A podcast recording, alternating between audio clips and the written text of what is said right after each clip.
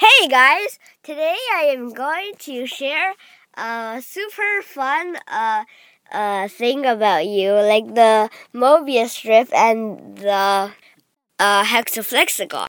So today and uh, I think uh, tomorrow or Monday, uh, it's going to be about fractals. Fractals are like when you put one endless uh, equation and then um, expand it to infinity and endless shape forms.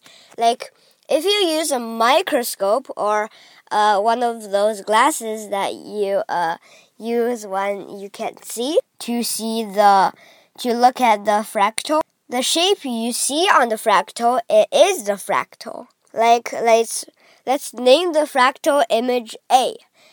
If you uh, I actually never mind because A is a very common letter, so we're going to use um, let's see snake. This is like a code for the uh, fractal.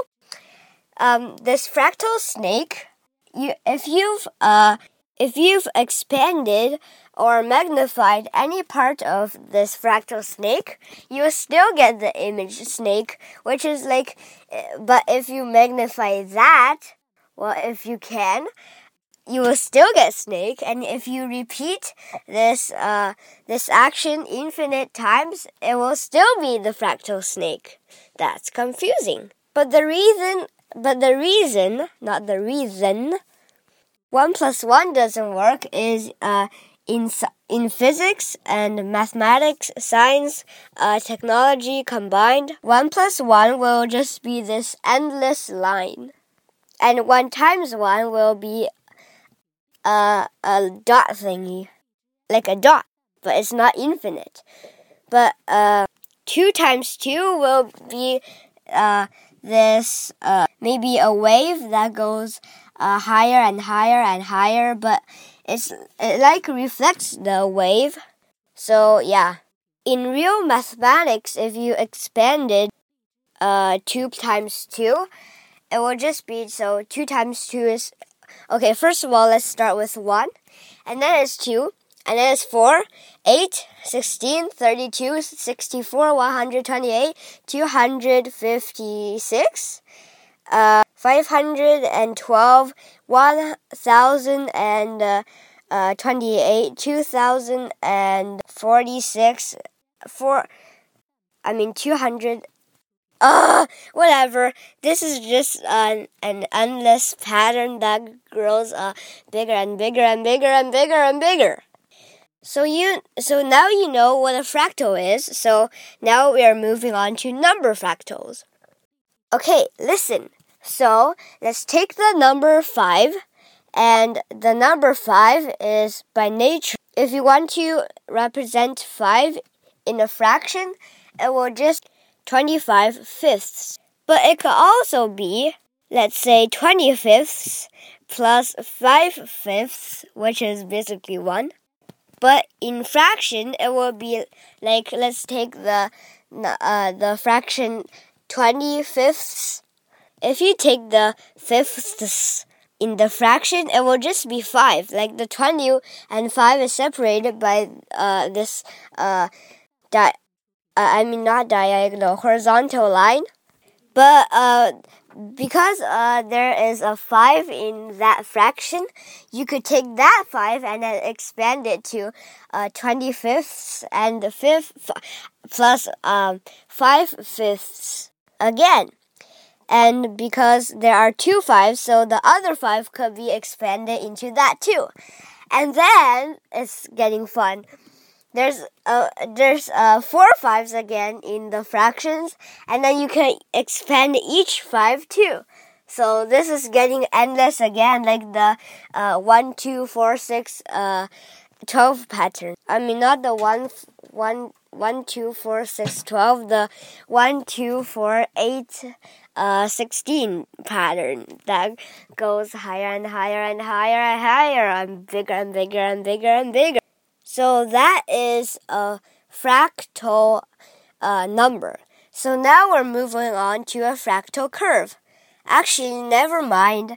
uh, forget what I said in the beginning. We're not going to tell, talk about fractions uh, tomorrow or on Monday because I've talked all of fractions if I talk fractal curve. So I'll continue talking. For the fractal curve, I made up this game where you just take a piece, a little piece of paper, and then keep drawing one line that will fill up I mean that will fill up the whole page. If you try doing it, it's uh, harder as you think uh, or as you think because if you do like a, a like a, a, a spiral uh, snail type of uh, pattern or uh, fractal curve, it will ex- it will not work depending on the uh, shape the paper is. Because if you kept uh, drawing the uh, line or the curve or the spiral, okay, forget about this. Uh, let's say you're doing it on grid paper, so now it's easier. You just keep drawing this line, this line, this line. So, uh, but as long as this grid piece of paper uh, keeps in square shape, it will not fail because you could just start from the center and then start crawling around and around and around and around infinite times and then it's an infinity fractal curve and ha ha ha yay I made it but this is not easy as you think. If you do the up and down and up and down squiggle like uh left one square up 10 squares uh left one square, down 10 squares, like the squiggly snake pattern or something. It will work, but it's then it's not a frac then it is not a fractal because if you uh, make it go bigger and bigger and bigger, uh, maybe use a microscope or a magnifying glass, it will just be uh, like uh, infinite lines with infinite distance between them. So I will show you a type of curve. I think that's called the Vasilevsky curve, the Minkowski curve, or maybe Fibonacci curve. I don't know. I don't remember its name, but it's just this awesome curve. I'm going to uh, make you one or draw you one. So bye bye and I will find some resources of fun topics like this one and hexaflexagon and Mobius strip to make you uh like kind of wanting to uh try it yourself or just do something yourself and just instead of uh laying on the uh, bed or sitting on your chair, your couch, and waiting for all this to be over.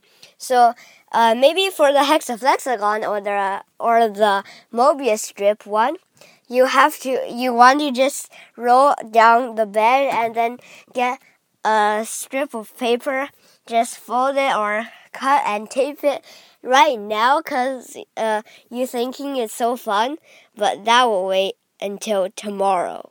Bye bye.